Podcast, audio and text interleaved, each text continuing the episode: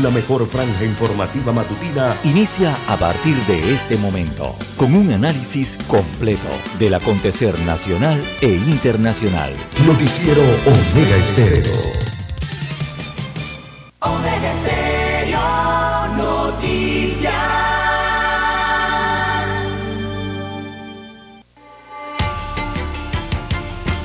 A continuación, los titulares con los hechos que son noticias hoy.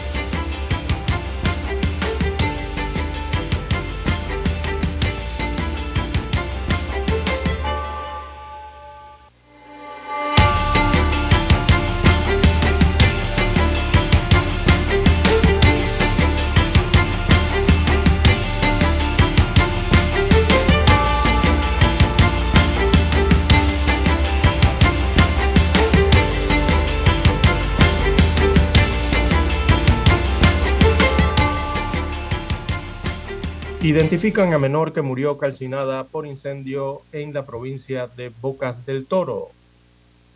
También para hoy hay expectativa en Panamá por la audiencia judicial del caso Odebrecht. En otros títulos, eh, para la mañana de hoy, hay un hombre muerto con herida en la cara en Nuevo Tocumen. Se trata de un machetazo. También brutal ataque eh, deja a tres pitbull. Brutal ataque de tres pitbull deja a otra can, a otra perrita en estado delicado. También barco de bandera panameña choca en Barranquilla. En otros títulos para la mañana de hoy tenemos economía panameña registra una leve mejora en el país eh, los residentes eh, sienten que hay una leve mejora en la economía cuando un 30% considera que la situación actual de Panamá en términos generales se encuentra mejor en estos momentos en comparación con el año pasado según eh, encuestas realizadas en las últimas semanas. También amigos oyentes tenemos para hoy en otros títulos que el reto de las 346 piezas arqueológicas repartidas, repatriadas, perdón, en este caso, se trata de la repatriación de las piezas arqueológicas cuyo valor cultural ha sido reconocido a escala local eh, e internacional. También tenemos, amigos oyentes, 944.5 millones de dólares en contratos llave en mano adjudicó el Ministerio de Obras Públicas. La importación de medicinas es un proyecto de ley que está huérfano.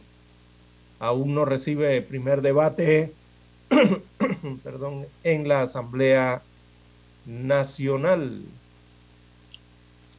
En otro de los títulos, eh, para la mañana de hoy, van 2.738 casos de dengue, más que los de todo el año 2021.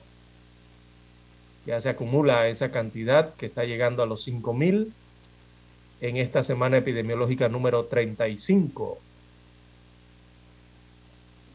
También eh, para hoy, amigos oyentes, a nivel internacional, eh, tenemos que Jacinta Arden dice que ahora no hay planes para que Nueva Zelanda sea una república tras la muerte de Isabel II. Ucrania asegura que ha recuperado más de 20 localidades en las últimas 24 horas. En cuanto a las elecciones legislativas en Suecia, la centroizquierda arrancó con buen pie la elección pero ahora la derecha toma una leve ventaja a la espera del recuento final. Amigos oyentes, estas y otras informaciones durante las dos horas del noticiero Omega Estéreo. Estos fueron nuestros titulares de hoy. En breve regresamos. Desde el dominante Cerro Azul, Omega Estéreo cubre las provincias de Panamá, Colón, Darién, Panamá Oeste y las playas en los 107.3. Continúa desde el majestuoso Cerro Canajagua en los 107.5, cubriendo todas las provincias centrales hasta el imponente volcán Barú en los 107.3 para las provincias de Chiriquí, Bocas del Toro y Veraguas. Omega Estéreo para todo Panamá.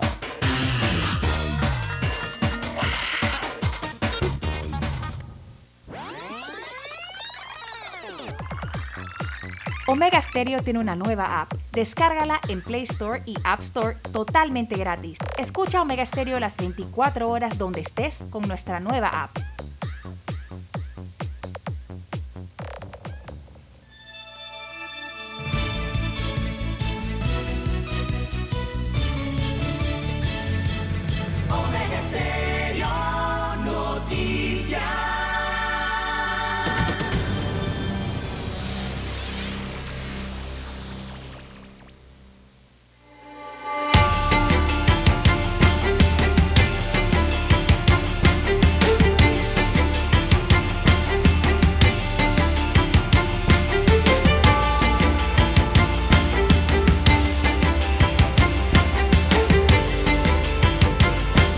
Bien, amigos y amigas, muy buenos días. Hoy es lunes 12 de septiembre del año 2022. En el tablero de controles está Daniel Arauz. En la mesa informativa les saludamos. César Lara, Y Juan de Dios Hernández Sanur para presentarle las noticias, los comentarios y los análisis de lo que pasa en Panamá y el mundo en dos horas de información. Iniciando esta jornada, como todos los días, con fe y devoción, agradeciendo a Dios Todopoderoso por esa oportunidad que nos da de poder compartir una nueva mañana y de esta forma llegar hacia sus hogares, acompañarles en sus vehículos, en su puesto de trabajo, donde quiera que usted se encuentre a esta hora de la madrugada. Pedimos para todos, pedimos para todos salud, divino tesoro, seguridad y protección, sabiduría y mucha fe en Dios. Mi línea directa de comunicación es el WhatsApp doble seis catorce catorce cuatro cinco. Ahí me pueden escribir al doble seis catorce catorce cuarenta y cinco. Don César Lara está en redes sociales. ¿Cuál es su cuenta, César? Bien, estamos en redes sociales en arroba César Lara R, arroba César Lara R es mi cuenta en la red social Twitter. Allí puede enviar sus mensajes, sus comentarios, denuncias, fotodenuncias, el reporte del tráfico temprano por la mañana. Recuerde esos accidentes o también los incidentes. Bueno, todo lo puede enviar allí, información que le sirve al resto de los conductores. Buenos días a don Daniel, allá en el estudio, en la técnica, y a usted, don Juan de Dios y a todos los amigos oyentes a nivel de la República de Panamá, las comarcas, el área marítima donde llegan las dos señales que cubren el territorio nacional. También los que ya están sintonizados en el canal 856 de Tigo, televisión pagada por cable a nivel nacional. Así es, el canal es el 856. También los que están en omegaestereo.com, allí la cobertura es a nivel mundial y los que ya han activado su aplicación la han descargado desde la tienda Android o iOS hacia sus dispositivos móviles o su celular.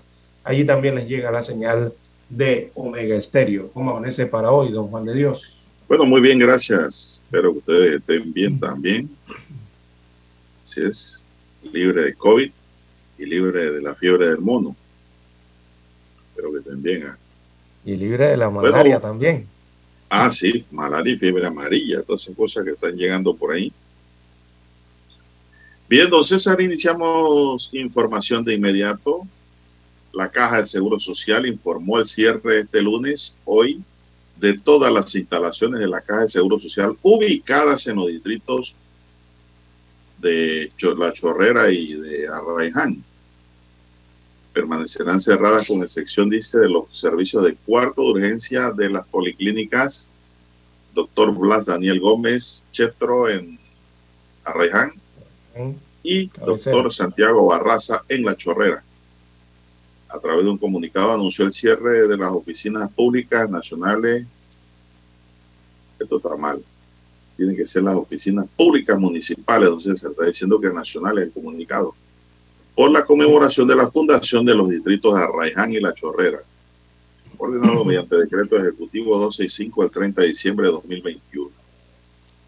Las atenciones a las diferentes instalaciones, si es agencias administrativas, coordinación administrativa, dirección médica, institucional, ULAP y policlínicas, se restablecerán en horario regular el día martes 13 de septiembre, o sea, mañana. Pero el cierre de los dos principales, Arreján y La Chorrera, es hoy y esto es a nivel distrital. Distrital, municipal. Sí, pero ponen nacionales, no, no, no, para nada. Las otras siguen trabajando. Bueno, tengo una noticia del diario La Estrella. ¿Se equivocó la caja o se equivocó la estrella? Una de las dos. Son las 5.46 minutos, me parece Así que es. fue la estrella. Hoy, hoy es la fundación de ambos distritos, se conmemora una vez, un año más de fundación Don Juan de Dios, el del distrito de Arraiján, que es uno de los cinco distritos de la provincia de Panamá Oeste, y también se conmemora la fundación del distrito, eh, se conmemora la fundación de la ciudad de La Chorrera, ¿verdad? Así que debido a esas eh, festividades, hoy permanecerán cerradas a nivel municipal, tanto en Arreján como en Chorrera. Estas instalaciones del Seguro Social eh, se brindará la atención entonces de urgencia solamente en esas instalaciones. Ya lo saben los chorreranos y arraiganeños. No. No, además, las oficinas públicas eh, de estos distritos están cerradas hoy, don César. Eh, Están cerradas. Eh, así que hoy están libres en Chorrera, donde tampoco hay clases. La escuela privada está de vacaciones. Recordemos que empezaron hoy.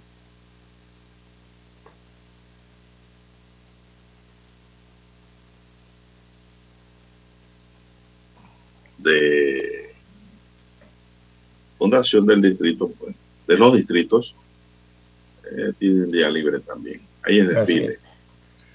Hoy también eh, se conmemora un año más de la fundación del distrito de Soná, allá en la provincia de Veraguas. Así que también felicidades a eh, los residentes en el distrito de Soná, eh, que celebran hoy o conmemoran un año más de fundación de estos territorios.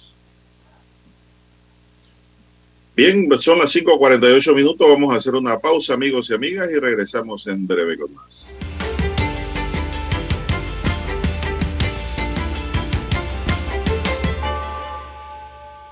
La mejor franja informativa matutina está en los 107.3 FM de Omega Estéreo. 5.30 AM. Noticiero Omega Estéreo. Presenta los hechos nacionales e internacionales más relevantes del día. 7.30 AM. Infoanálisis. Con entrevistas y análisis con los personajes que son noticia. De 8 y 30 a 9 y 30 de la mañana. Sin rodeos. Con Álvaro Alvarado. De lunes a viernes por Omega Estéreo. Para anunciarse en Omega Estéreo, marque el 269-2237. Con mucho gusto le brindaremos una atención profesional y personalizada. Su publicidad en Omega Estéreo. La escucharán de costa a costa y frontera a frontera. Contáctenos 269-2237. Gracias.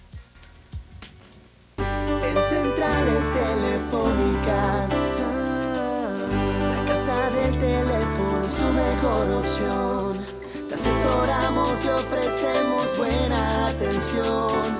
Con años de experiencia trabajando para ti. La casa del teléfono, ubicados en Via Brasil y Vista Hermosa. La casa del teléfono, líder en telecomunicaciones. La casa del teléfono, distribuidores de Panasonic. Ven a visitarnos. Casa del teléfono. 229-0465, lsdtcorp.com, distribuidor autorizado Panasonic. Omega Stereo tiene una nueva app. Descárgala en Play Store y App Store totalmente gratis. Escucha Omega Stereo las 24 horas donde estés con nuestra aplicación totalmente nueva.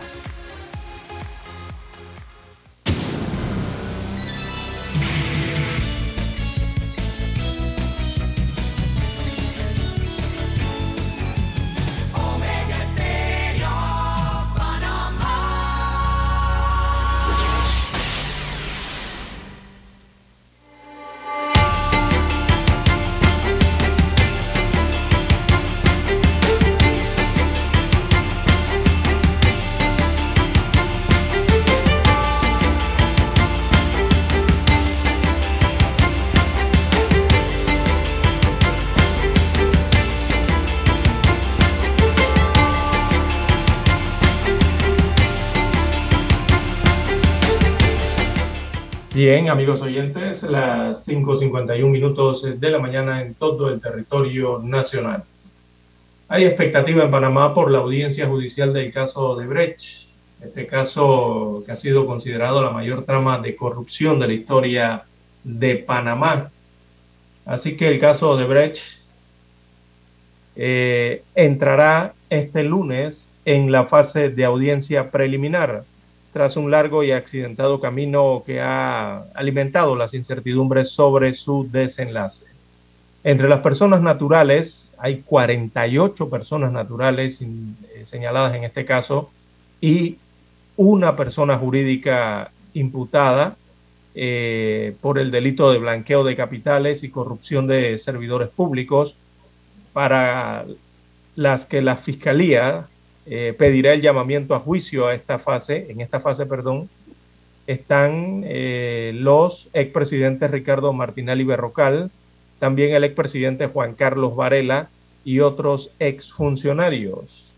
Para otros 29 imputados ya se dictó el sobreseimiento provisional a 21 de ellos y hay un sobreseimiento definitivo a 8 eh, de ellos que conforman entonces los 29 imputados restantes. Eh, el órgano judicial reiteró que los medios podrán transmitir en tiempo real la audiencia que se extenderá hasta el 30 de septiembre, en la que la jueza Valoisa Martínez escuchará los alegatos de las partes para decidir sobre el llamamiento a juicio. La investigación por el caso de Brecht se abrió en el año 2015, fue archivada, luego fue reabierta en el año 2017 y culminó en octubre del año 2018 con cerca de 80 imputados. El expediente consta de 2.755, son 2.755 tomos. Imagínense usted la cantidad. 2.755 tomos con más de 1,1 millones de páginas, según destaca el órgano judicial. Imagínese el tamaño de ese expediente, don Juan de Dios. Más de 2.700 sí, más de 2.700 tomos y más de 1.100.000 páginas tiene ese expediente del caso de Brecht aquí en Panamá. Así que ese caso fue reabierto luego que Odebrecht confesó en Estados Unidos de América que había pagado millones en sobornos en una docena de países, por lo que fue multada con 2.600 millones de dólares en ese territorio norteamericano. Según las confesiones de la empresa, en Panamá se pagaron más de 55 millones de dólares en coimas y sobornos a funcionarios del Estado y a particulares, entre ellos eh, Ricardo Alberto y Luis Enrique Martinelli Linares, hijos del expresidente Ricardo Martinelli, y que hasta el momento están presos en los Estados Unidos de América. Ellos purgan cárcel, recordemos, eh, en los Estados Unidos tras declararse allá eh, culpables de participar en pagos de sobornos hechos por y bajo la dirección de Odebrecht a un funcionario de alto rango en ese entonces del gobierno de Panamá que era un pariente cercano de los acusados. Eh, esto por un total de 28 millones de dólares. Es lo que se tiene, don Juan de Dios, desde eh, el inicio de el caso Odebrecht o, o, el inicio de la fase de audiencia preliminar que se va a estar registrando el día de hoy. Bueno, César, eh, bueno, hoy es fecha alterna. Sí. Llegó la fecha alterna. Se reanuda la audiencia preliminar de la investigación de Odebrecht. Es audiencia preliminar. Que quede eso claro, ¿ah? No es la audiencia de fondo. De fondo no. Juan Carlos Araúz, presidente. Esta audiencia, César, es para calificar, ¿no? Quiénes son llamados a juicio y quién no. Juan Carlos Araúz, presidente del Colegio Nacional de Abogados, aseguró que es difícil hacer un pronóstico de una audiencia en la que hay tantos intervinientes y donde cada uno debe tener una estrategia individual. Hay que estar atentos a las incidencias que se produzcan que de alguna manera afecten el inicio de la audiencia, advirtió el abogado. Para el presidente del colegio, el tribunal que garantiza, debe garantizar que todos los actores sean escuchados. Al mismo tiempo debe garantizar que la ciudadanía conozca qué está sucediendo en el proceso. Agregó que existen dos, dos visiones de la investigación. La primera está relacionada a la expectativa y el deseo de castigo de la sociedad. La otra es la de la defensa que ejercen las personas imputadas que no se quedarán inmóviles ante un señalamiento. La jueza debe garantizar el justo equilibrio.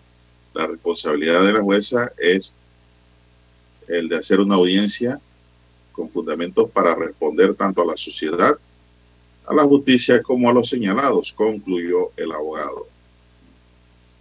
En tanto, el abogado Carlos Barzallo recalcó que este es un caso emblemático considerado considerando que la Administración de Justicia está jugando a una empresa emblemática, pero al mismo tiempo la sociedad panameña está jugando a la Administración de Justicia y jugándose a sí mismo, determinando si tiene capacidad de jugar al poder.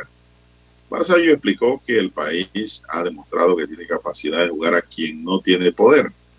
En este caso particular, las estadísticas son abrumadoras pero no tenemos estadísticas impresionantes cuando se trata de jugar al poder político y económico, cuando se trata de jugar al poder político y económico en el país, analizó.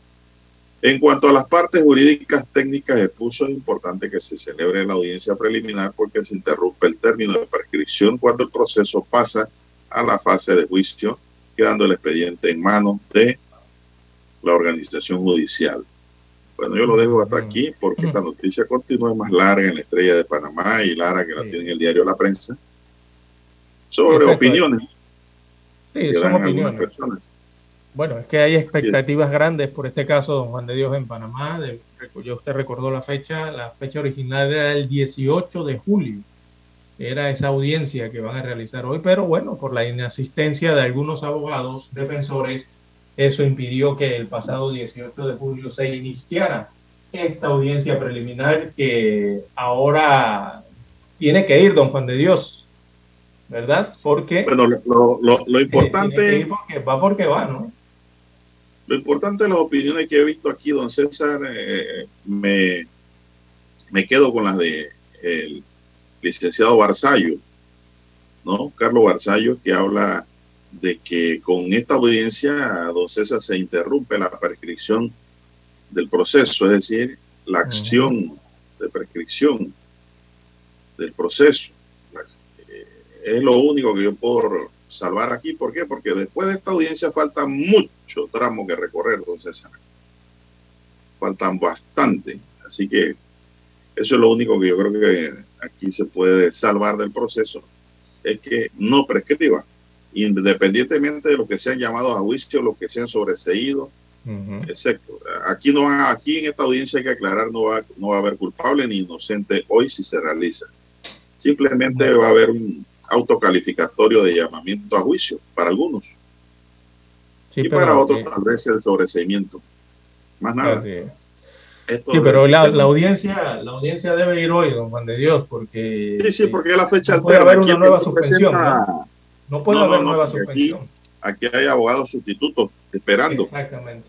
Aquí, don César, eh, son los abogados de oficio, pues, por llamarlo así, son los abogados que han nombrado con el fin de que si algún abogado particular por X o Y motivo, fundado o infundado, no vaya a la audiencia, un defensor oficioso, un defensor eh, público va a asumir la defensa de quien no tenga abogado, ya por disposición de la juez y de la ley. Va porque va entonces. Va porque va. Bueno, uno no sabe, eh, esperemos que, todo... que la juez se enferme. Y aún así yo creo que tiene que haber un juez suplente allí. Imagínense usted. bueno, esperemos que todo resulte bien, don Juan de Dios, eh, porque en este caso de Odebrecht, la verdad es que uno no sabe qué puede pasar, eh, don Juan de Dios, con tantas situaciones que se han presentado en las investigaciones de Odebrecht en Panamá y también en Latinoamérica. Y se sepa de una vez por todas, por lo menos aquí en Panamá, eh, quiénes recibieron coimas eh, de esta empresa. Bueno, eh, el asunto, César, es que hay un millón de, de fojas, me dijo usted, ¿no? Sí, de, de páginas, sí. Millón cien mil. De fojas. ¿Y cuántos, cuántos imputados hay? ¿Tienes el número? hay una cantidad importante allí de imputados, don Juan de Dios. Déjame buscarla aquí. Hay Perdón. Eh, tenemos 80. Bueno, 80, pues. La fiscalía tiene 80 imputados.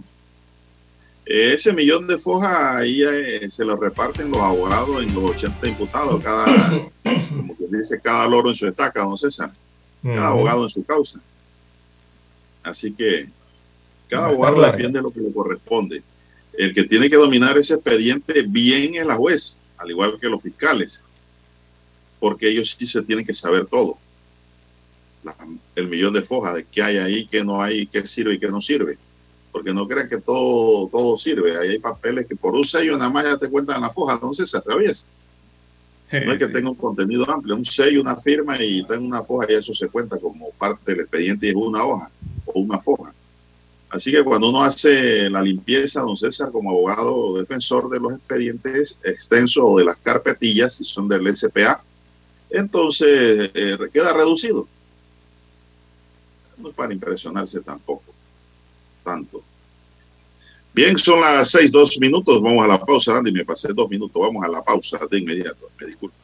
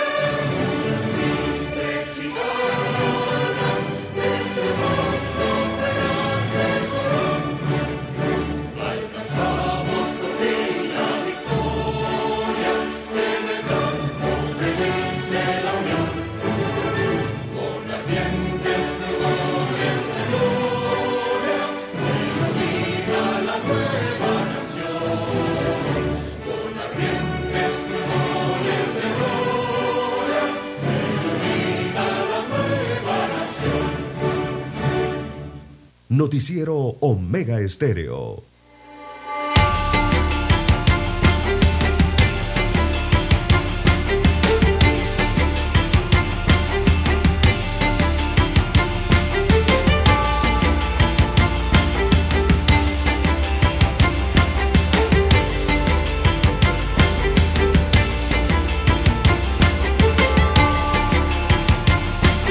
Ya son las seis, nueve minutos, seis, no, seis minutos. Estoy llevando tres minutos adelante, don, don Dani, don César.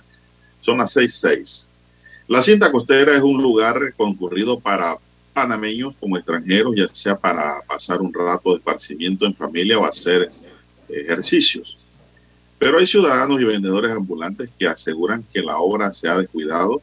Se nota la falta de mantenimiento, expresaron en un recorrido por el lugar se observan arbustos altos sin podar, llantas de autos tiradas en el lugar, esto es increíble, y hasta árbol caído. Ante esta situación se le consultó al personal del MOP que explicaron que el mantenimiento de la cinta costera y calzada de Amador consiste en tres contratos, cinta costera 1 y 2 y cinta costera Mirador del Pacífico y calzada de Amador los cuales se vencieron en los meses de junio, julio y agosto, por lo que actualmente no hay ningún contrato de mantenimiento en áreas verdes y grises y por ello pues todo se está descuidando. ¿Qué le pasa al MOP? La entidad informó que el 29 de julio de 2022 se realizó el acto de licitación de los tres renglones, por lo que actualmente nos encontramos en el proceso de revisión de propuestas para la adjudicación de los mismos el mantenimiento tendrá una duración de 36 meses más, los cuales se realizarán allí con actividades de mantenimiento rutinario y recuperación de áreas, detalló. El MOB enfatizó que el precio de referencia del acto público es de 33.268.399 dólares, el cual se desglosa de la siguiente forma para cada renglón, calzada de armador, eh, 4.9 millones, cinta costera 1, 15.8 millones, cinta costera 3 y Mirador del Pacífico 12.7 millones. El MOP adelantó, aseguró que cuentan con cuadrillas de la Dirección de Mantenimiento, las cuales realizan trabajos de corte de grama, poda de árboles, eliminación de plagas y malezas, fertilización, mantenimiento y recuperación de sistemas de riego e iluminación, mantenimiento de fuentes, mobiliarios urbanos y vialidad. Es decir, están trabajando con lo que pueden. César, sí, increíble. Pero, sí, pero sí. ya, ya llevan qué? Entonces Sí, venció, dice el 29 de julio. Sí, pero además de que se venció el 29 de julio, don Juan de Dios, es increíble. Mire, esa licitación fue per- por mejor valor.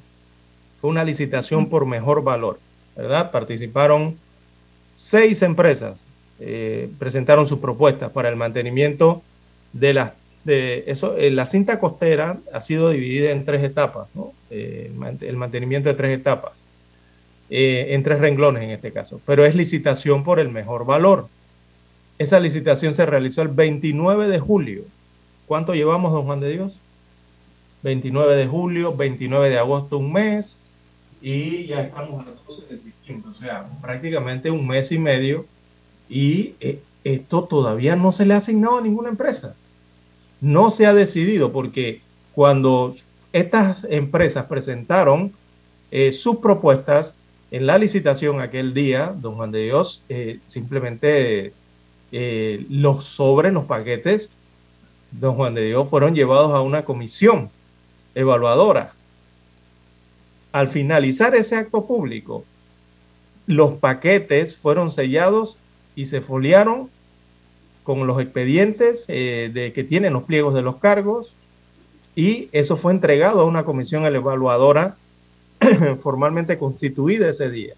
Pero ha pasado un mes y medio y todavía no sabemos cuál de las seis empresas eh, se adjudicaron esto del mantenimiento de la cinta costera 1, No, la no cinta costera 2, la cinta todavía. costera 3 y el mantenimiento de la calzada de Amador.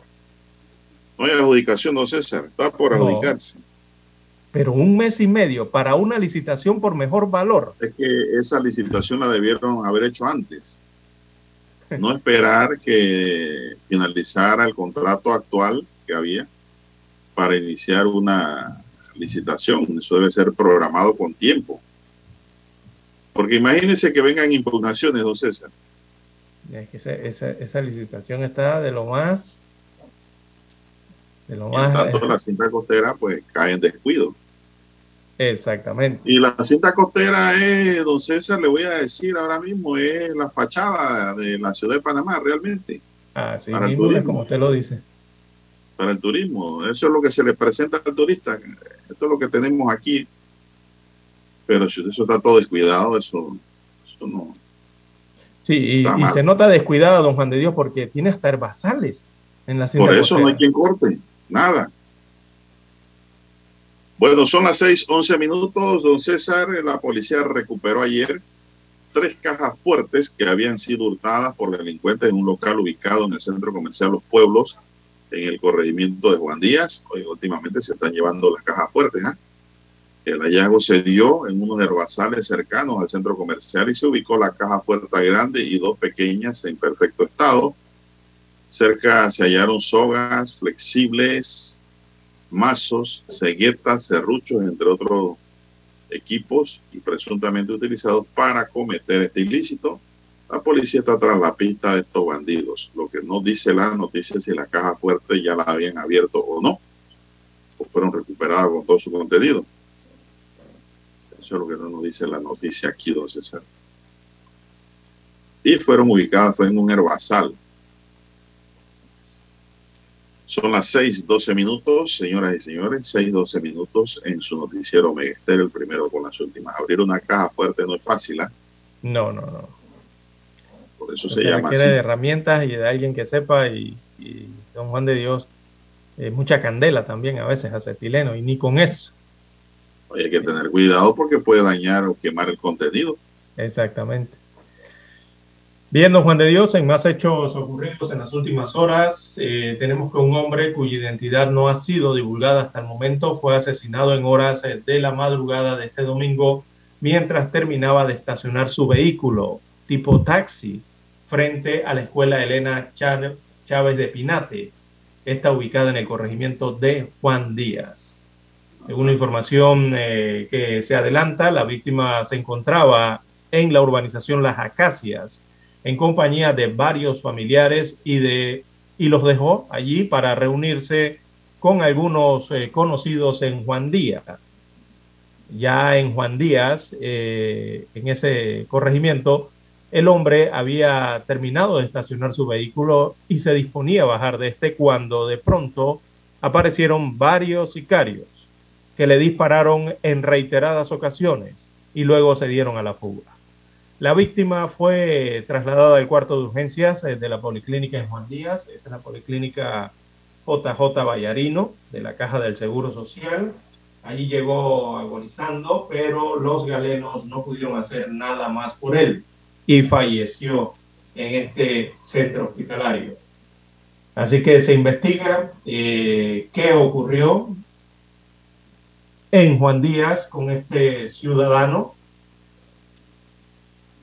Así que otro, otra persona más eh, fallecida que se suma a la lista de muertes violentas en el país, don Juan de Dios.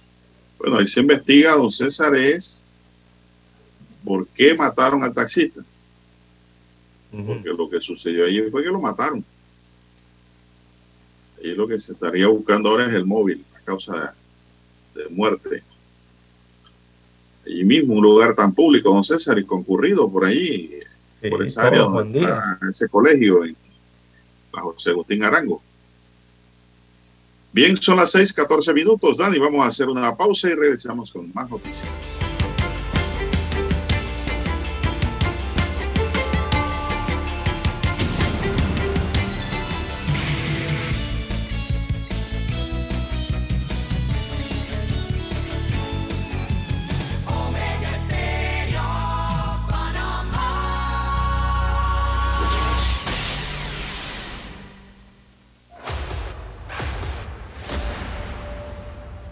Desde los estudios de Omega Estéreo, establecemos contacto vía satélite con la voz de América.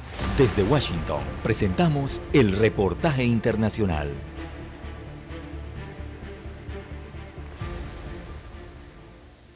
...60 adolescentes entre 14 y 18 años de edad y que viven en un contexto de violencia en Colombia...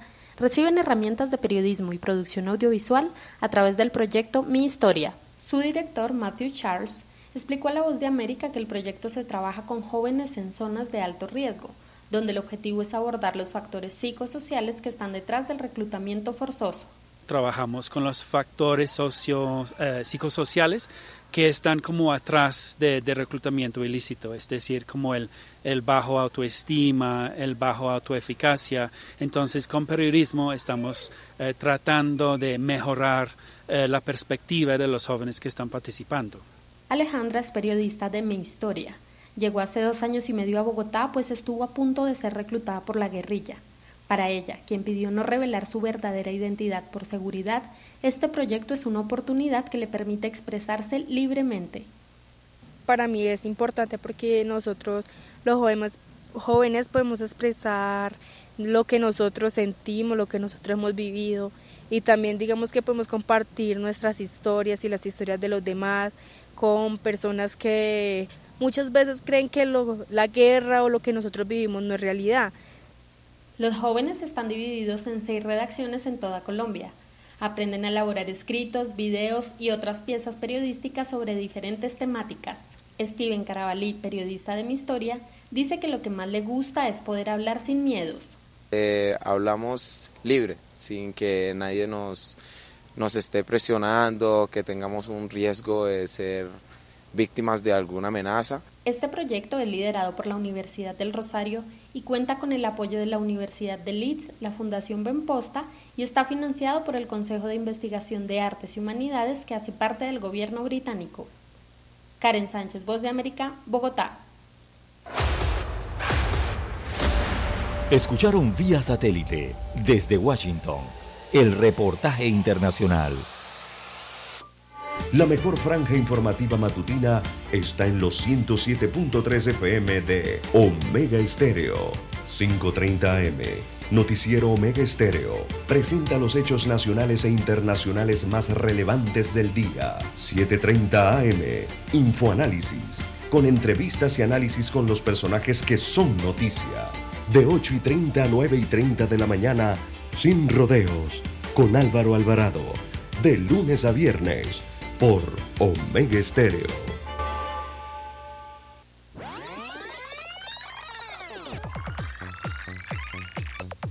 Omega Stereo tiene una nueva app. Descárgala en Play Store y App Store totalmente gratis. Escucha Omega Stereo las 24 horas donde estés con nuestra aplicación 100% renovada. Noticiero Omega Estéreo.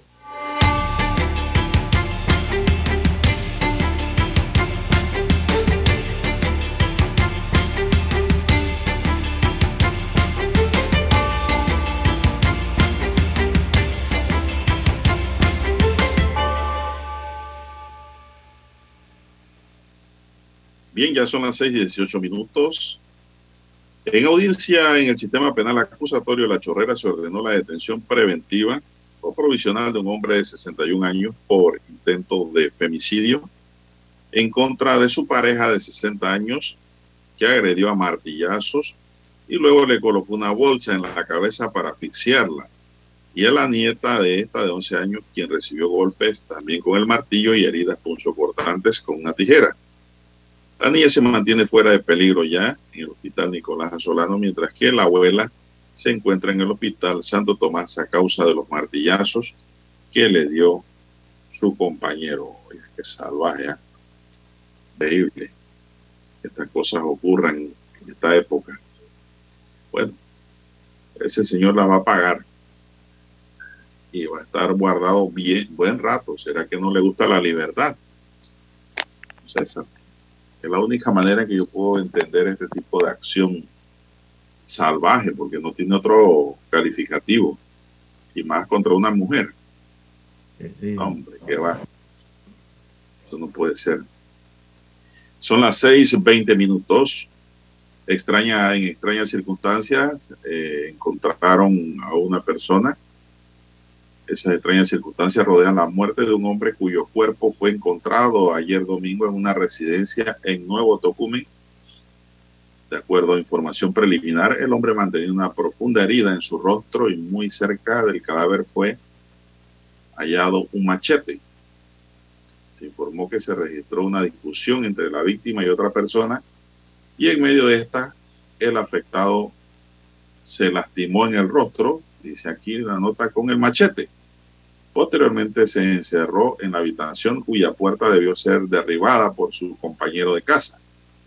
Por el momento se desconoce mayores detalles de esta confusa situación. Peritos del Ministerio Público se trasladaron a la escena, al igual que la policía y el Instituto de Medicina Legal y Ciencias Forenses para el inicio de la investigación.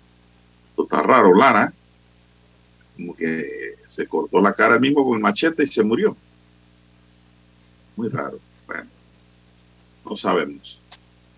Se investigará a ver si fue un accidente que sufrió, se cortó o fue alguien que lo agredió.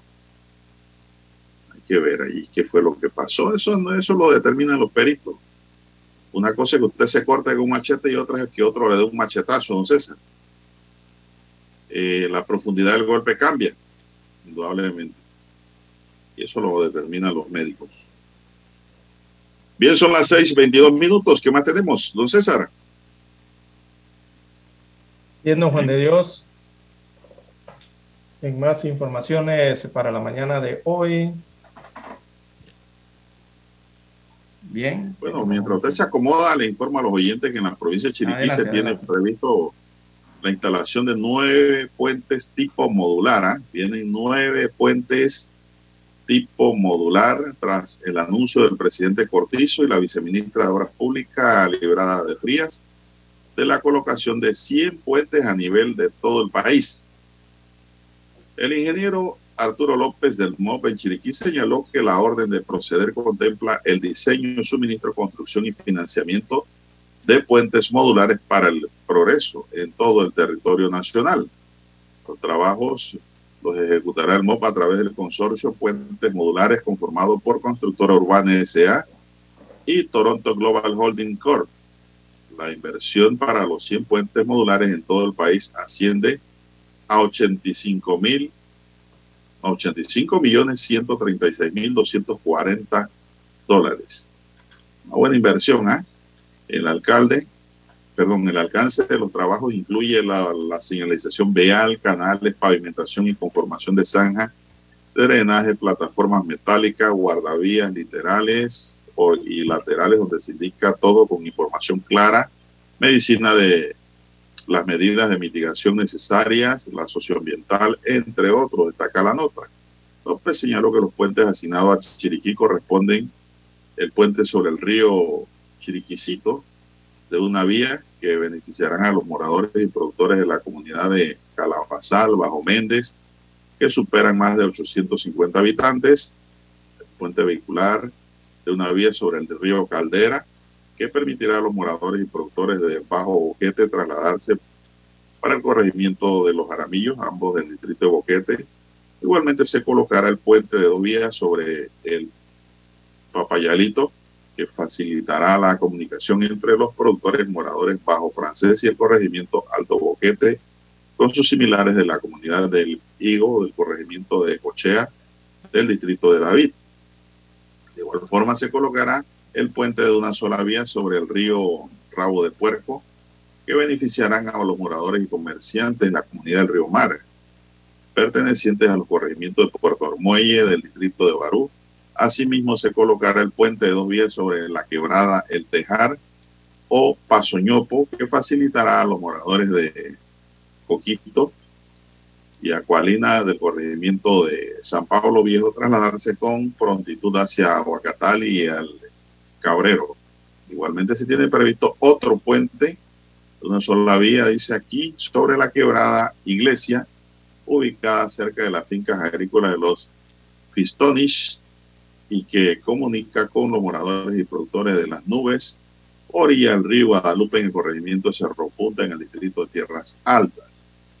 Otro de ellos será en la vía sobre el río Soy, sobre la Quebrada Bonita, ambos en el corregimiento de Nuevo México, en el distrito de Alange, y que beneficiarán a más de 2.300 habitantes de escasos recursos y el puente de una sola vía sobre el brazo del río Chiriquí Viejo, que beneficiarán a más de 13.000 moradores y productores de comunidades de Los Naranjos, kilómetro 32, Quira Chuchupate y Santa María, todos el corregimiento del Progreso en el distrito de Barú, César. Así que hay puentes. ¿ah? Bueno, bueno esperemos. Sí, eh, bueno, están en gestión, esperemos que sean ejecutados los puentes, o sea, sean construidos, colocados, ¿verdad? sobre estas, eh, eh, sobre estos ríos, quebradas, afluentes, y Don Juan de Dios sobre todo.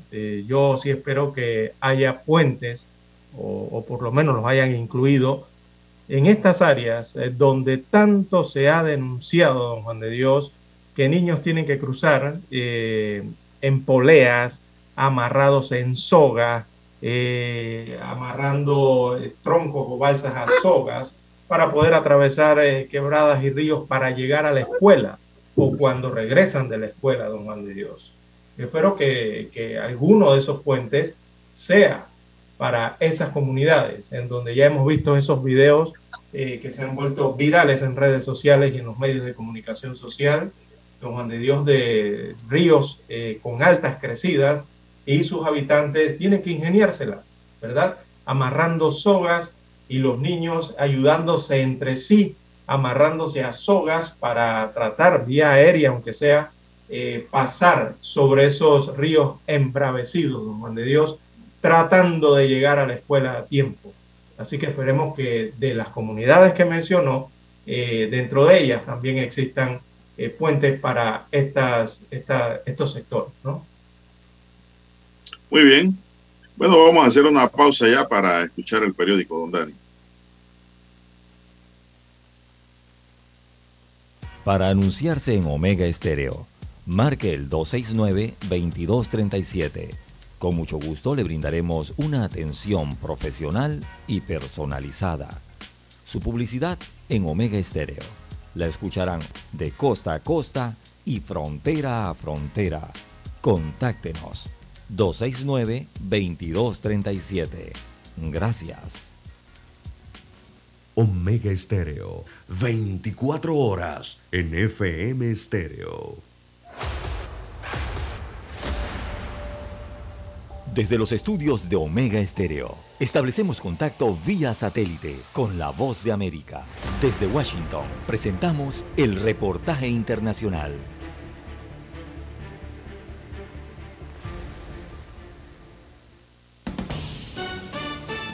El grupo británico Cineworld se declaró oficialmente en bancarrota en Estados Unidos, el segundo operador de cadenas de cine más grande del mundo después de la estadounidense AMC trata de controlar su enorme deuda.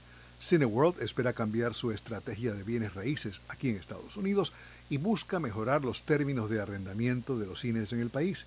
Los problemas de Cineworld tienen que ver con la cantidad de deuda que ha acumulado a lo largo de los años, empeorada por la pandemia, la falta de estrenos cinematográficos de alto octanaje que alimenten la taquilla y problemas legales con la canadiense Cineplex y Europa rompió récords de temperatura este verano, con largos periodos de sol que causaron condiciones sofocantes y sequías en gran parte del continente, pero también ayudaron a impulsar la tan necesitada energía solar, según datos publicados. Escucharon vía satélite desde Washington el reportaje internacional.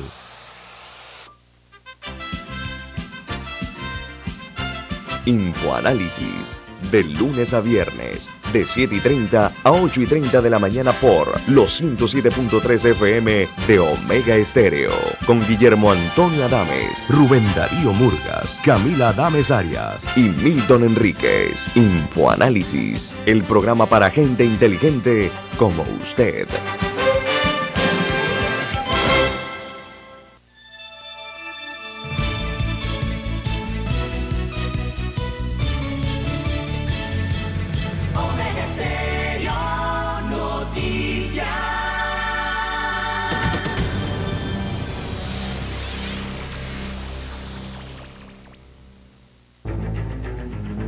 Las noticias impresas en tinta sobre papel. Con ustedes. Escuchando el periódico. Los titulares de las primeras planas de los diarios estándares de circulación en Panamá.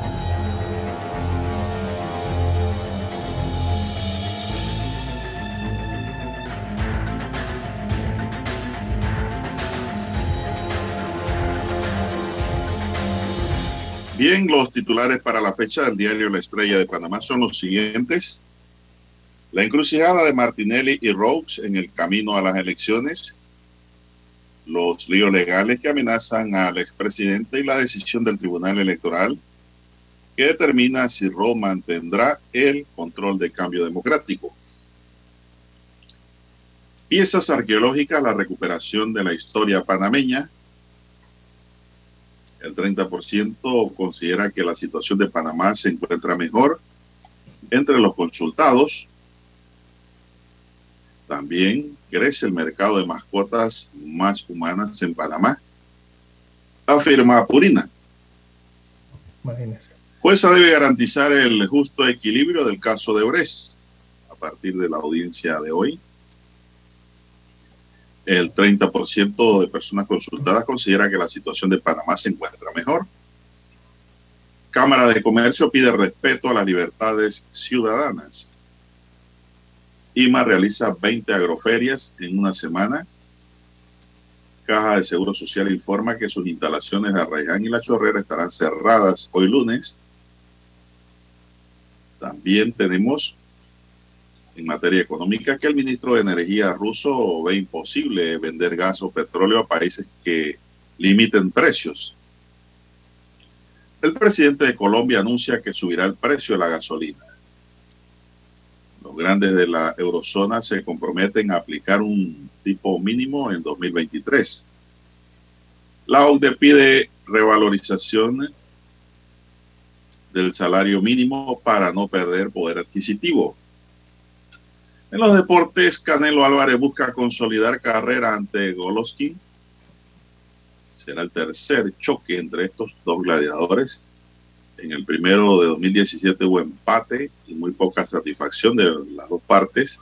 En el segundo las tarjetas se inclinaron hacia el mexicano. Ahora se habla de una tercera pelea. Mr. Santi gana el clásico de la familia Boy y se acerca a la triple corona nacional. El mimado del doctor José Miguel Alemán y, su, y Luis Ramón Arias se ubica como la principal carta a batir por Panamá al clásico del Caribe. Panamá, obtiene oro y bronce en el Taekwondo argentino Open. También la plana internacional, dice hoy la estrella de Panamá, México y Estados Unidos celebrarán el lunes una nueva reunión de alto nivel. La reunión será seguimiento al lanzamiento del DIN celebrado el, en septiembre de 2021 en Washington. Rusia celebra elecciones que favorecen a Rusia unida a la sombra de la guerra. La campaña militar rusa en Ucrania ha servido a Rusia unida una como ariete contra la oposición. También Ucrania celebra la retirada rusa de Charkov y se prepara para ir por más. El mando ucraniano constató que el enemigo sigue sufriendo pérdidas tras quedar sin medidas de apoyo y entrar en estado de pánico. También la cabeza que soportará el peso de la corona. La espera de 70 años ha llegado a su fin y Carlos III es oficialmente rey de Inglaterra tras el fallecimiento de Isabel II. ¿Qué reto y expectativas giran en torno al nuevo monarca? Es un interrogante pues que tiene la estrella de Panamá y el desarrollo de su noticia. Bien, amigos y amigas, estos son los titulares de primera plana de la decana, la estrella de Panamá, y de inmediato hacemos pues contacto con los titulares de primera plana del diario La Prensa. Adelante, César. Así es, don Juan de Dios. El diario La Prensa titula para este 12 de septiembre del año 2022, Odebrecht, audiencia debe comenzar hoy. Es el tema de los pagos de sobornos.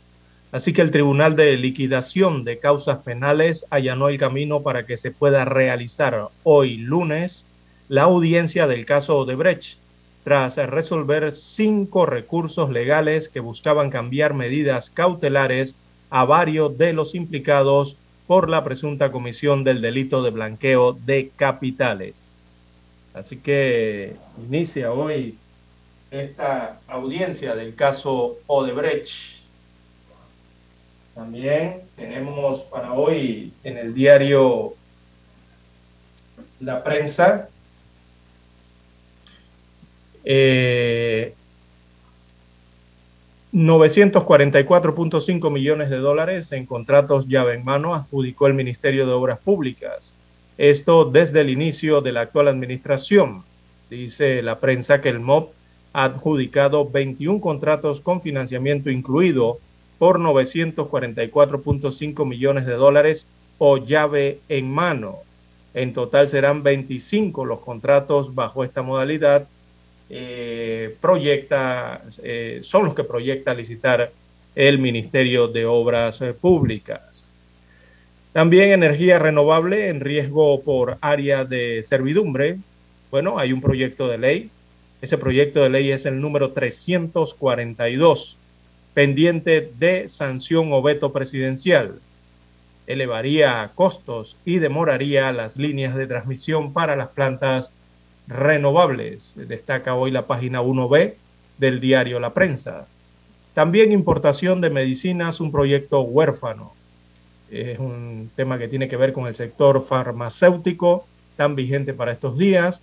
Así que el próximo 22 de septiembre se cumplirá un mes eh, de haberse presentado a la Asamblea Nacional el proyecto de ley que busca permitir que las farmacias importen medicamentos de forma directa y a la fecha no ha recibido primer debate por los diputados ni de la comisión donde se encuentra, ni tampoco ha llegado, por supuesto, al Pleno Legislativo, donde están el resto de los diputados.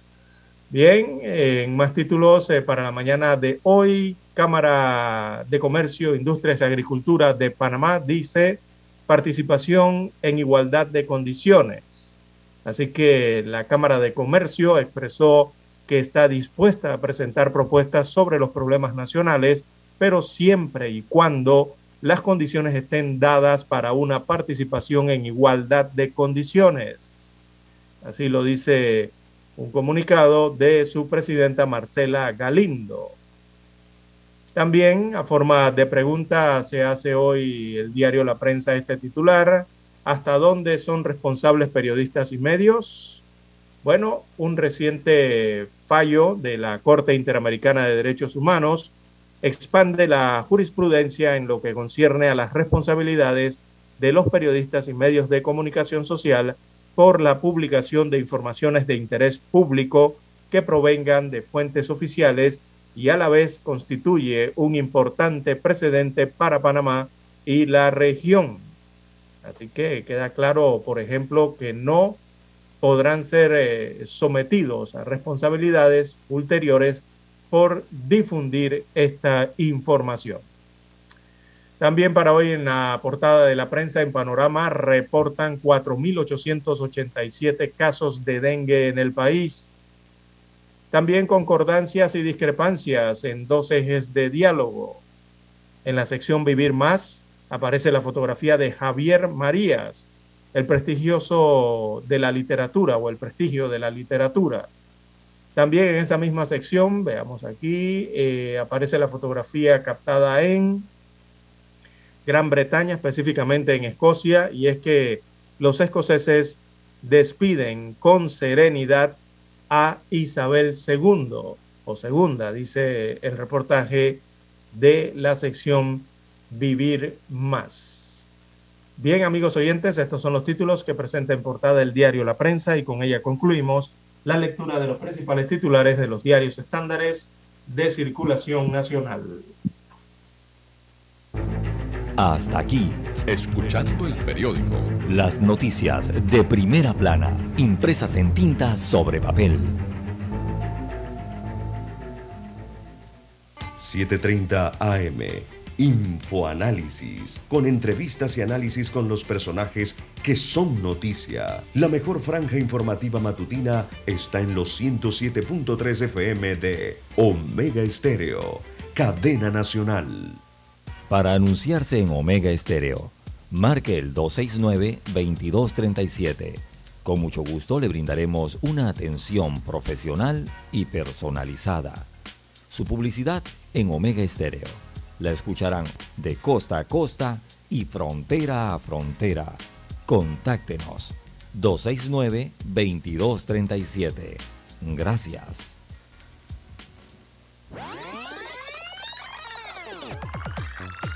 Omega Stereo tiene una nueva app. Descárgala en Play Store y App Store totalmente gratis. Escucha Omega Stereo las 24 horas donde estés con nuestra nueva app. Noticiero Omega Estéreo. Desde los estudios de Omega Estéreo, establecemos contacto vía satélite con la voz de América. Desde Washington, presentamos el reportaje internacional.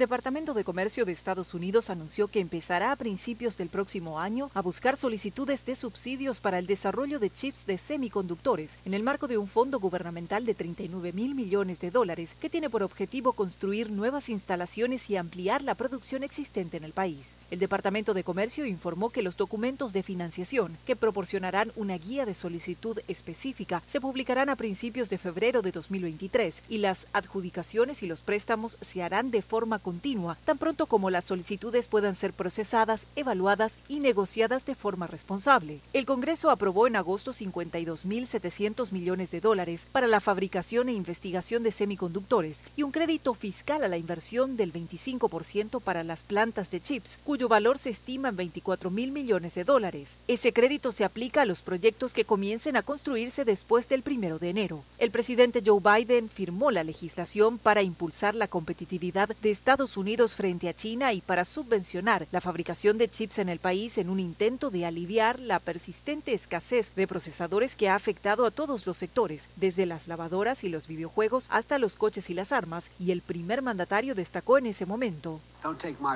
No confíen en mi palabra, escuchen algunos de los líderes empresariales que en todo el país están tomando la decisión sobre dónde invertir y aumentar la producción de estos semiconductores. Muchos son extranjeros que están haciendo inversiones decidiendo a qué parte del mundo ir y han elegido los Estados Unidos. El Departamento de Comercio informó que 28 mil millones de dólares serán destinados a establecer la producción nacional de chips lógicos y de memoria de vanguardia que requieren los procesos de fabricación más sofisticados disponibles en la actualidad. Otros 100 mil millones de dólares se destinarán a nueva capacidad de fabricación de chips maduros y de generación actual, tecnologías nuevas y especializadas y para proveedores de la industria de semiconductores, que incluye chips utilizados por los fabricantes de automóviles. Belén Mora, Voz de América, Washington, D.C. Escucharon vía satélite desde Washington el reportaje internacional. La mejor franja informativa matutina está en los 107.3 FM de Omega Estéreo, 530 AM. Noticiero Omega Estéreo presenta los hechos nacionales e internacionales más relevantes del día. 7:30 AM. Infoanálisis. Con entrevistas y análisis con los personajes que son noticia.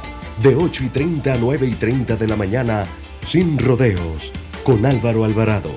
De lunes a viernes, por Omega Estéreo.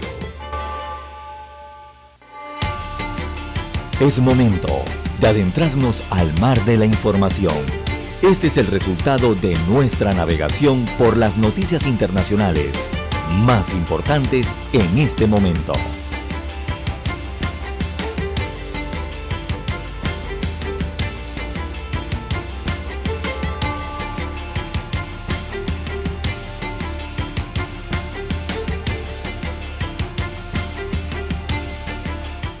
Ya son las 6:45 minutos, avanza la mañana y avanzamos nosotros aquí en Omega Estéreo, cobertura nacional.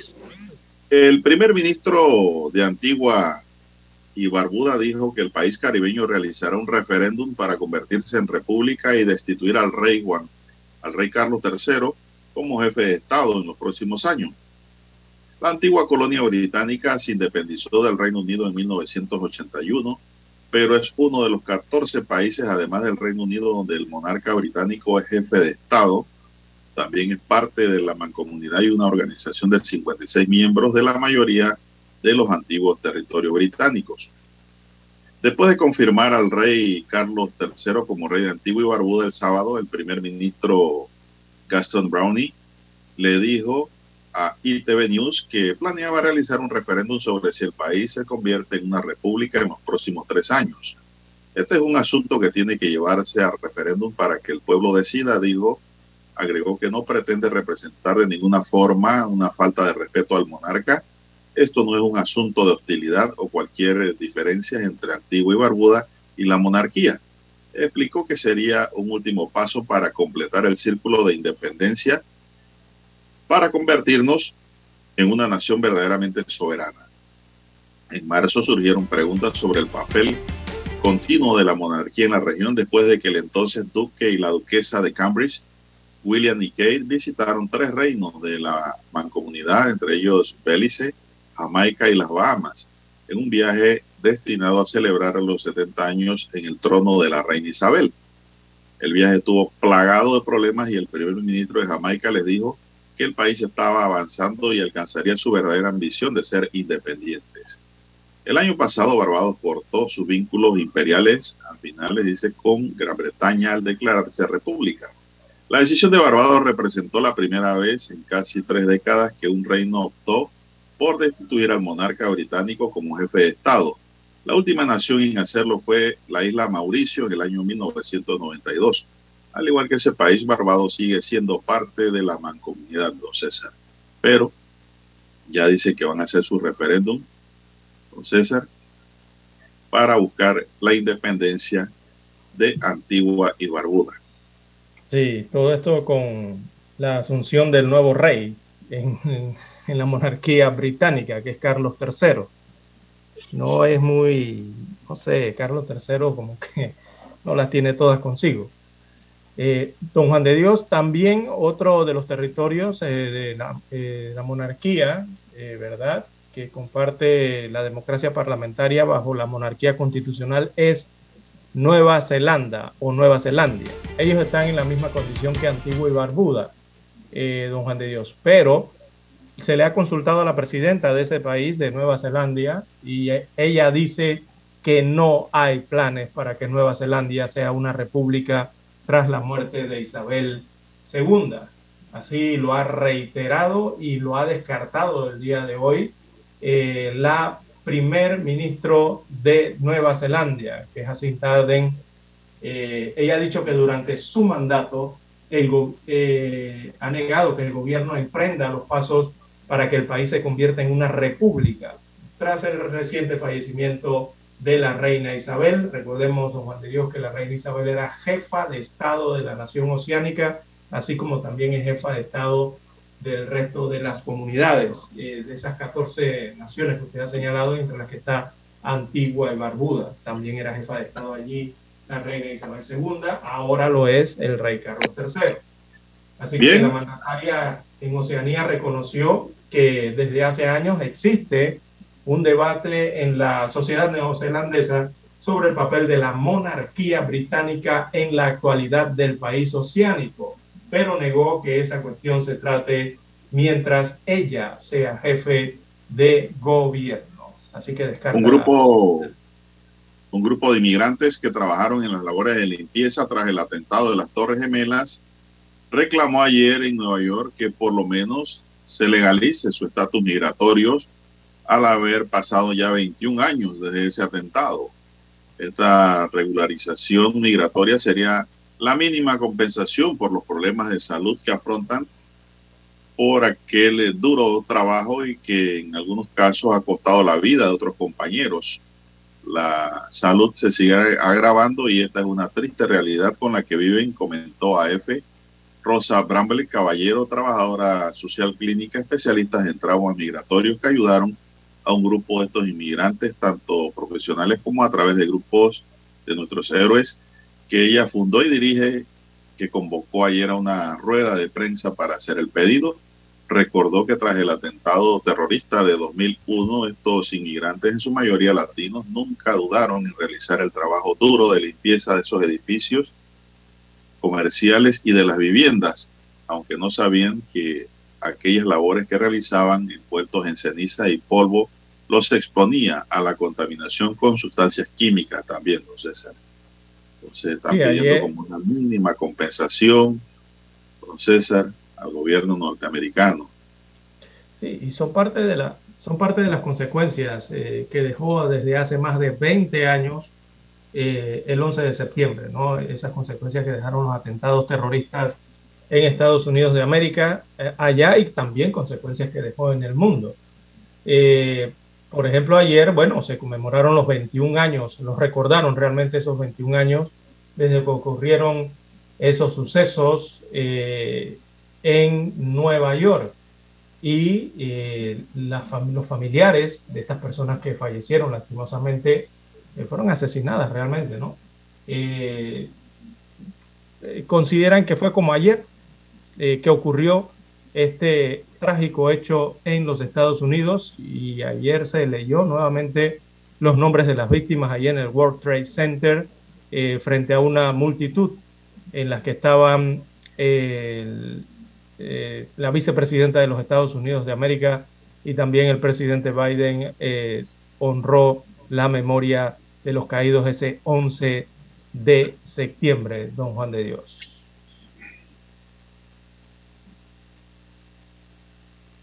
Bien, en más informaciones eh, para la mañana de hoy, también tenemos que en Europa eh, se están realizando unas, unas elecciones legislativas en Suecia, ahí en Escandinavia, eh, pero hay una, hay una situación que se ha venido presentando a lo largo del desarrollo de esta elección, y es que la ultraizquierda arrancó con buen paso, ¿verdad? Las elecciones legislativas estaban arriba en el conteo que se está realizando en estos momentos, pero bueno, prontamente la, la centro derecha eh, ha comenzado a tomar eh, el avance en la votación y se mantiene hasta el momento eh, según el sondeo de eh, a pie de urna, se mantiene entonces la centro derecha con una leve ventaja en estas elecciones legislativas que se desarrollan en Suecia. Está el recuento final todavía, lleva un 93% de los distritos electorales de ese país eh, escrutados y la oposición obtiene hasta el momento 49.7% frente al 48% ciento del centro izquierda de la primera ministra socialdemócrata Magdalena Ardenson y 176 diputados frente a 176. Marcan aquí los eh, sondeos de las mesas ya escrutadas. Así que, bueno, se disputan el poder allí entre el actual eh, primer ministro de Suecia y la oposición, que ha estado bastante cerca, ¿no? De obtener mayoría. Bueno, más noticias a nivel internacional. Son las 6:54 minutos. Varias infraestructuras clave para la distribución de electricidad y agua corriente en el este de Ucrania fueron bombardeadas anoche. El gobierno de Kiev no tardó en acusar a Moscú del apagón que ha afectado a varias regiones y de llevar a cabo ataques como represalia por las posiciones que han perdido en los últimos días en el campo de batalla. Esos ataques se producen después de la retirada de las fuerzas rusas del noreste de Ucrania, mientras las tropas locales prosiguen las más importantes contraofensivas en recuperación de manos solo en el último día. Otras 20 localidades, según el Estado Mayor de Ucrania, en los lugares bombardeados por Rusia no hay instalaciones militares. El objetivo es privar a la gente de luz y calefacción, denunció el presidente ucranio Volodymyr Zelensky en su cuenta de Twitter. Hoy lunes el Ministerio de Defensa de Rusia confirmó que sus fuerzas están llevando a cabo ataques aéreos en la región de Yarkov informó la agencia de noticia estatal de Rusia, RIA. Son las 6:55 minutos, señoras y señores, en su noticiero Megesterio, el primero con las últimas. Dígame usted, don César. Bueno, en cuanto al cortejo fúnebre de la reina Isabel II, eh, el féretro de la reina Isabel II mm, dejó Balmoral para dirigirse a Edimburgo en el viaje de despedida por el Reino Unido.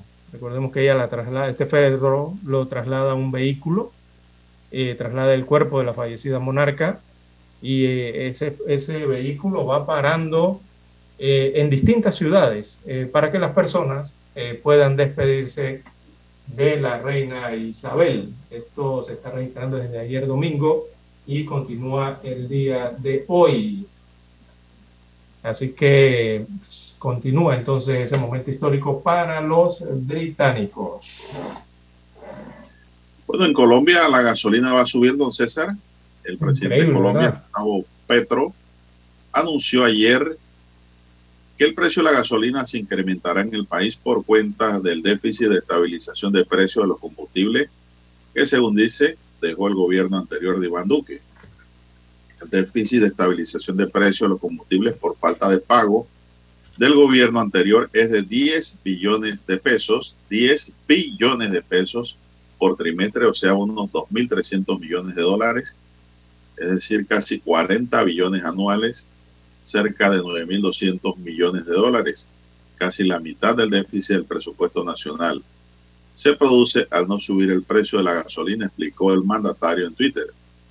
Bueno, algo así nos va a pasar en Panamá, don César. ¿ah? Así es.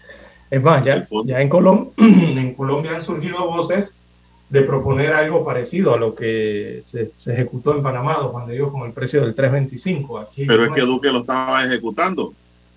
Duque estaba subsidiando. Exacto, pero han vuelto a proponer ahora nuevamente con la asunción del nuevo presidente Petro. Bueno, el Fondo de Estabilización de Precios de los Combustibles, que depende del Ministerio de Hacienda en Colombia, se encarga de estabilizar el costo de los hidrocarburos pagando a productores e importadores la diferencia de los precios internacionales y los del mercado interno. Eso con el fin de atenuar el impacto que las fluctuaciones del precio de la gasolina dan en los mercados internacionales y pueda tener en los consumidores colombianos. Petro, que asumió la presidencia en agosto, agregó que la mitad del déficit del presupuesto nacional se debe en un subsidio creciente a los consumidores de gasolina y se preguntó si vale la pena subsidiar este combustible cuando la tasa de mortalidad infantil por desnutrición se duplica en el país suramericano, César. Viene con una nueva visión Petro, ¿ah? Así es, distinta. A ver cómo le cae a los colombianos esto. Sí, porque recordemos que Colombia tiene, tiene petróleo, tiene extracciones de petróleo y eh, tiene uno de los precios eh, digamos, en, en dólares, si usted eh, lo ve en forma de dólar, eh, Colombia es uno de los países latinoamericanos que tiene el precio de la gasolina más accesible, más bajo. O sea, el litro de combustible en eh, Colombia creo que andaba por los sesenta y tantos de centavos, 68 centavos el litro, algo por ahí andaba. Claro, con los subsidios y con el cambio ¿no? de la moneda.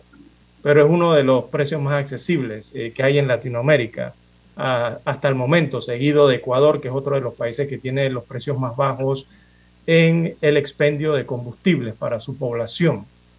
Pero bueno, eh, recordemos que allá sí extraen, tienen petróleo, ¿no? Y también parte subsidiado para la población. Algo similar hace Venezuela también, ¿no? Con el subsidio hacia su población. Pero no hay combustible. Pero no hay, exacto. Ese es el problema, la escasez. Es que eso tiene sus reglas. Eso, por el hecho de que usted produzca papas, no indica que usted todos los días va a comer papitas fritas, entonces. Porque tienen que sacarlo a refinar. Claro, eso lleva una serie de inversiones. Y eso corresponde pues al mercado. Bien, vamos a Washington, don Dani, regresamos en breve. ¿eh?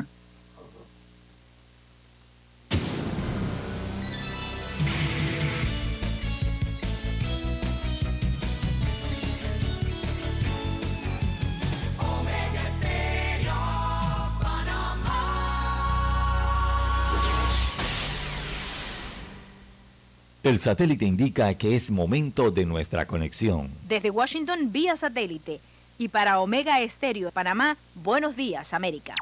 Buenos días América, vía satélite desde Washington.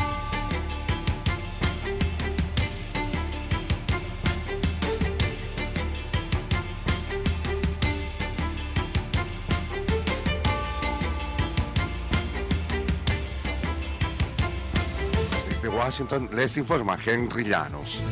El Departamento de Justicia de Estados Unidos procura continuar una investigación criminal sobre los documentos encontrados en la casa del expresidente Donald Trump. Nos informa Jacopo Lucy. Los fiscales del Departamento de Justicia dicen que la seguridad nacional está en riesgo si no siguen investigando el material clasificado obtenido en la casa del expresidente Donald Trump en Florida. El Departamento de Justicia preguntó a la jueza federal Aileen Cannon, quien fue designada por Trump, que permita a los fiscales continuar con su pesquisa. Según el departamento, el retraso continuo en la investigación corre riesgo de un daño irreparable a nuestra seguridad nacional e intereses de inteligencia. Jacopo Luzzi, Voz de América, Washington. Los estadounidenses recordaron el 11 de septiembre, el domingo, con tributos ahogados en lágrimas y súplicas de nunca olvidar. 21 años después de los ataques terroristas más mortíferos en suelo estadounidense, más de dos décadas después, el 11 de septiembre sigue siendo un punto de reflexión sobre los ataques con aviones secuestrados que mataron a casi 3.000 personas, reconfiguraron la política de seguridad nacional y estimularon una guerra contra el terrorismo de Estados Unidos en todo el mundo. Cada vez más voces se suman a la exigencia de que se garantice el derecho al voto a los ciudadanos venezolanos en el exterior en un próximo proceso electoral. Desde Caracas nos informa Carolina Alcalde. Desde hace varias semanas, Súmate, una asociación sin fines de lucro, ha llamado al Consejo Nacional Electoral de Venezuela a cumplir con su deber constitucional y legal de garantizar la oportuna y correcta actualización del registro electoral. La dirigente política de oposición, María Corina Machado. Es inaudito que alguien que se llame democrático pretenda también discriminar de esa manera a los venezolanos que están afuera, negándole su derecho a decidir el futuro de su país. Por eso hemos solicitado el reconocimiento de todos los derechos políticos de los venezolanos. Carolina, alcalde Voz de América, Caracas. El ataúd de la reina Isabel II recorría el domingo el campo escocés en un último viaje desde su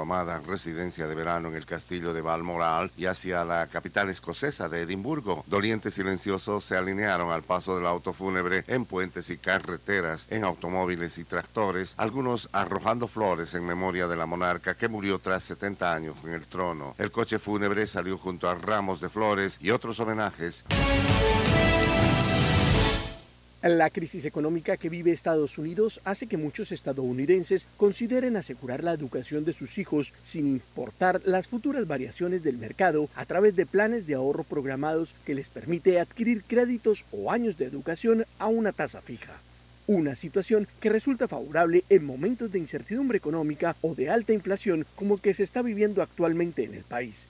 Es el caso de Dennis Nolte, vicepresidente senior de Sea Coast Investment Service en Winter Park, Florida. Este hombre comenzó a prepagar la matrícula universitaria de su hija hace ocho años, cuando ella apenas tenía 12 años. A pesar de los cambios en la economía estadounidense, ella cursa segundo año de finanzas en la Universidad de Florida en Gainesville, con su matrícula y cuotas pagadas. En entrevista con la agencia de noticias Reuters, Nolte señala textualmente, se siente muy bien saber que no importa lo que haga la inflación, tenemos esto cubierto.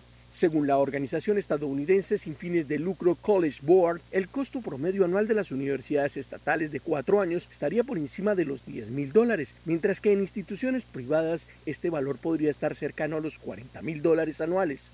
El fundador de la empresa prestadora de este tipo de servicios de ahorro programado 1650 Wheel Management, basada en Florida, habló sobre los beneficios de estos planes que son bien valorados por sus clientes, especialmente en momentos de volatilidad económica, y agregó textualmente, los planes prepagados son algo así como una cobertura contra la inflación y no están sujetos al riesgo del mercado de valores. Según cifras oficiales presentadas recientemente por el gobierno de los Estados Unidos, la inflación en el país llegó al 8,5% en julio y en su acumulado anual continúa siendo la más alta de las últimas cuatro décadas. Héctor Contreras, Voz de América, Washington. Desde Washington vía satélite y para Omega Estéreo de Panamá hemos presentado Buenos Días América. Buenos días América, vía satélite Desde Washington. Desde el dominante Cerro Azul, Omega Estéreo cubre las provincias de Panamá, Colón, Darién, Panamá Oeste y las playas en los 107.3. Continúa desde el majestuoso Cerro Canajagua en los 107.5, cubriendo todas las provincias centrales hasta el imponente volcán Barú en los 107.3 para las provincias de Chiriquí, Bocas del Toro y Veraguas. Omega Estéreo para todo Panamá.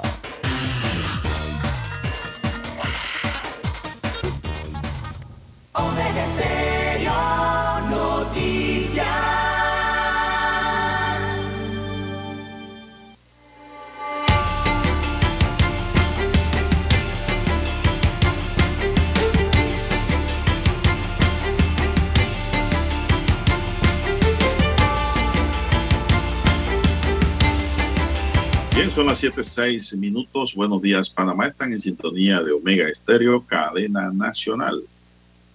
La Cámara de Comercio, Industria y Agricultura de Panamá pide respeto a las libertades ciudadanas y a la dignidad humana como marco de un diálogo constructivo tras la situación en la que Panamá ha transitado por una crisis profunda en el que algunos grupos organizados incurrieron en una serie de acciones de presión que llevaron al acercamiento, que llevaron al cercenamiento de las libertades ciudadanas de tránsito para los panameños. La Cámara mencionó en su texto dominical que las acciones de estos grupos organizados afectó al derecho a la educación, derecho a recibir servicios de salud, derecho al trabajo, al emprendimiento y a la alimentación. Frente a este escenario, el gremio empresarial recordó que se estableció una mesa de diálogo incompleta donde no hubo la representatividad necesaria para tomar decisiones que conllevaran a la ejecución de acciones efectivas que realmente atiendan y que resolvieran las demandas populares.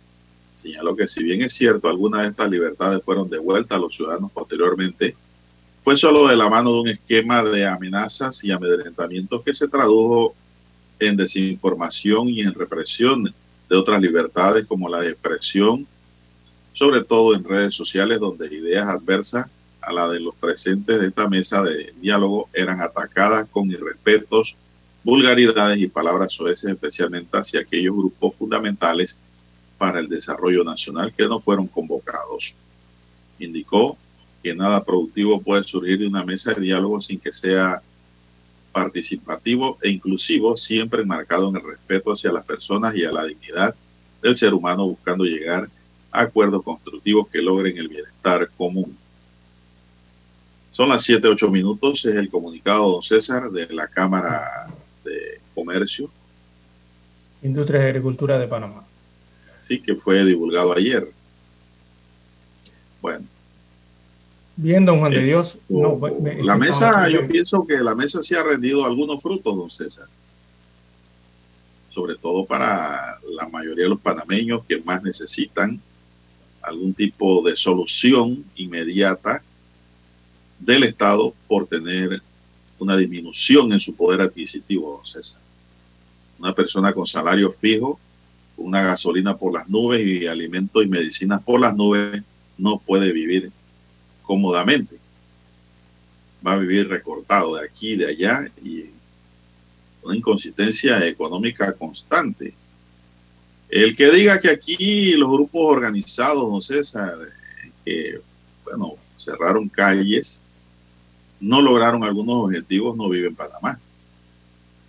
Sí lo lograron y lo siguen logrando, don César. Lo que pasa es que aquí la gente no quiere reconocer el tema. Yo no sé por qué la Cámara de Comercio, Industria y Agricultura de Panamá no dice vamos a rebajar muchos productos que subimos por el alto precio del combustible, porque ahora estamos a 3.25. Ya no tenemos que gastar tanto dinero como antes. Por lo tanto, vamos a bajar a estos productos. No he escuchado eso por ningún lado, don César. No, claro ¿Usted lo no. escuchado? No, no, no. Lo que se ha escuchado es más bien el incumplimiento de los acuerdos eh, por parte del sector eh, empresarial, don Juan de Dios. Bueno, Mire usted la problemática con las farmacias, 30% y la mayoría, don Juan de Dios, la ha las incumplido. eh, son, la última César. revisión que se hizo hace dos, tres días atrás. hay que decir las cosas como son y esta mesa, este espacio es así, dice las cosas como son. Son las 7:10 minutos, señoras y señores, en su noticiero Megesterio, el primero con las últimas. ¿Qué más tenemos, don César, en esta mañana? Bien, revisaba aquí un listado, don Juan de Dios, eh, eh, por mi celular, eh, debido A que recordemos que WhatsApp anunció que habrán algunos celulares que ya no tendrán WhatsApp. Yo estaba 30 de leyendo algo de septiembre. eso. Pero eso es debido a- al modelo del celular. ¿Verdad? Eh, hay algunos sistemas operativos que tienen estos celulares que ya han quedado desfasados y han salido de producción de la mayoría de las marcas de celulares a nivel mundial. Son eh, celulares que ya tienen más de 10 años, don Juan de Dios. Y como eh, WhatsApp está haciendo mejoras eh, en, el, en sus sistemas, eh, evidentemente allí habrán algunos aparatos que no serán compatibles ya, porque se han quedado rezagados en el tema de las tecnologías. Me refiero de sus eh, sistemas operativos. Eh, a partir del 30 de septiembre, eh, ya Meta, que es la dueña de WhatsApp, anunció que dejarán de ser compatibles con la aplicación de mensajes, eh, una lista de celulares que ya han sacado a- al público eh, y que incluyen dispositivos con sistema operativo Android y también como iOS. Revisaba aquí en la lista lo que tienen que ver con Samsung, que es el que tengo yo, pero eh, ya estos modelos que aparecen en la lista y quedarán rezagados. ¿Cuál es, don César? eh, no, ya son bastante viejitos, don Juan de Dios. Por lo menos el Galaxy, el Galaxy Ace 2 o Ace 2, eh, ese es un modelo bien viejo de Samsung. También el Galaxy Core, el Galaxy Trend Lite, el Galaxy Trend 2, eh, el Galaxy S3, ese que es el mini, también eh, será compatible ya con eh, WhatsApp, pero son modelos bastante antiguos, ya viejos, ¿no? Y el Xcover 2 o 2 eh, tampoco será compatible con las nuevas eh, tecnologías que traerá WhatsApp a partir del 30 de septiembre próximo. La verdad es que estos celulares que veo aquí de Huawei, de iOS, de iPhone, bueno, ya son los modelos eh, bastante antiguos. Yo creo que la mayoría de las personas ya han cambiado esos aparatos, don Juan de Dios, que son de más de hace una década atrás, ¿no? Eh, y esto lo anuncia WhatsApp porque, repito, el próximo 30 de septiembre eh, cambiarán entonces parte de su aplicación o actualizarán lo que es la aplicación WhatsApp y algunos celulares eh, con sistemas operativos bastante viejos ya no podrán entonces utilizar el WhatsApp. Eh, creo que que eso ser un mínimo, aparato. un mínimo de la población que usa celular, don Juan de Dios, muy mínimo, ¿no? Tienen que cambiar el aparato, eso es todo. Así mismo es. El, tema del celular es cada año, dos años, prácticamente tres Es años, ya la mayoría de las personas lo cambian. A los dos años. No, es que ese, ese es el promedio de vida, don César. eh, Sí, dos, dos tres años. años máximo, con buena suerte. Eh, ya al año siguiente, al año y medio, dos años, uno lo está cambiando, ¿no? Sí, o se le pierde. Sí, porque vienen nuevas tecnologías. No O es que se le no daña. el celular, sino que Se le hay otros que se traen mayores eh, conceptos y bueno, la gente los cambia. Así es. Si el daño es grave, no vale la pena repararlo. Mm.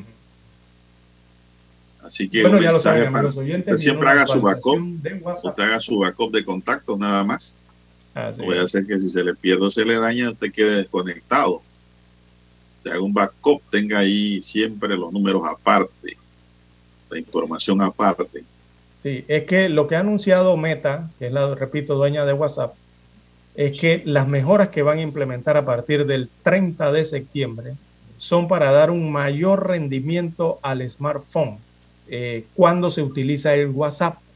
Así que requieren que los dispositivos eh, sean más actualizados, o sea, el, el celular eh, sea más reciente para que entregue mejor rendimiento, ¿no? Según la aplicación que van a estar lanzando a partir del 30 de septiembre.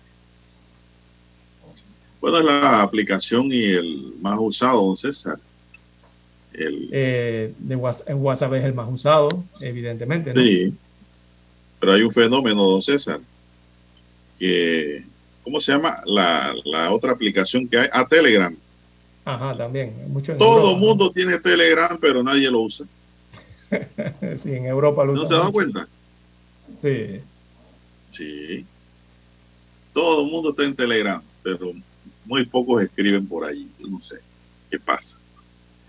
Son las 7:15 minutos, Dani. Vamos a la última pausa para regresar con más del acontecer nacional. Noticiero Omega Estéreo. Desde los estudios de Omega Estéreo, establecemos contacto vía satélite con la voz de América.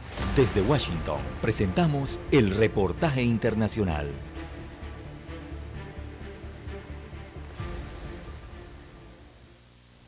Activistas y organizaciones de la sociedad civil insisten en la necesidad de que el mandato de la misión de determinación de hechos sobre Venezuela que vence este mes sea renovado en el Consejo de Derechos Humanos de la ONU. En ese sentido, Calixto Ávila, representante en Europa de Provea, una de las organizaciones de derechos fundamentales más antiguas de Venezuela, expone cuáles son las expectativas que mantienen respecto a Volker Turk, nominado como alto comisionado de la ONU para los Derechos Humanos. El señor Volker Turk tendrá como misión fortalecer la presencia de la del Alto Comisionado de las Naciones Unidas en Venezuela y aspiramos a que manifieste claramente un decidido apoyo a la misión de determinación de los hechos en Venezuela, en un país que padece una situación de emergencia humanitaria compleja y con una situación de derechos humanos que continúa siendo crítica.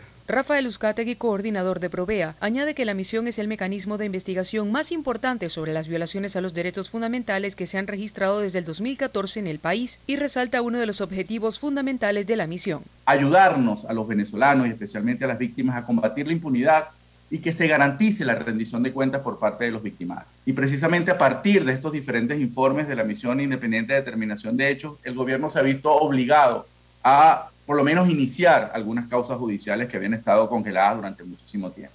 El mecanismo no es reconocido por el gobierno del presidente Nicolás Maduro y Héctor Constant, representante permanente de Venezuela ante la ONU, la ha definido como una misión fantasma y politizada. Carolina Alcalde, Voz de América, Caracas. Escucharon vía satélite desde Washington el reportaje internacional. Para anunciarse en Omega Estéreo, marque el 269-2237. Con mucho gusto le brindaremos una atención profesional y personalizada. Su publicidad en Omega Estéreo. La escucharán de costa a costa y frontera a frontera. Contáctenos 269-2237. Gracias. ¿Qué tal amigos? Les saluda Álvaro Alvarado. Quiero invitarlos para que me acompañen en mi nueva casa, Omega Estéreo, donde estaremos hablando sin rodeos de los temas que interesan a Panamá, de lunes a viernes, de 8 y 30 a 9 y 30 de la mañana. Sin rodeos, con Álvaro Alvarado, por Omega Estéreo. Noticiero Omega Estéreo.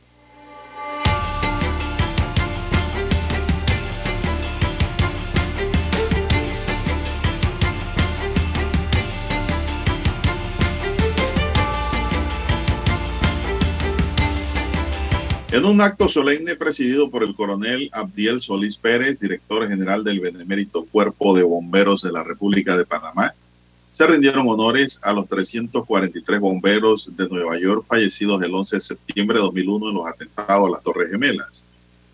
En la estación Darío Vallarino, ubicada en Carraquilla, se realizó el acto en memoria de los 343 bomberos que perdieron la vida al intentar ayudar a otros en medio del caos y la incertidumbre que generó el atentado a las Torres Gemelas.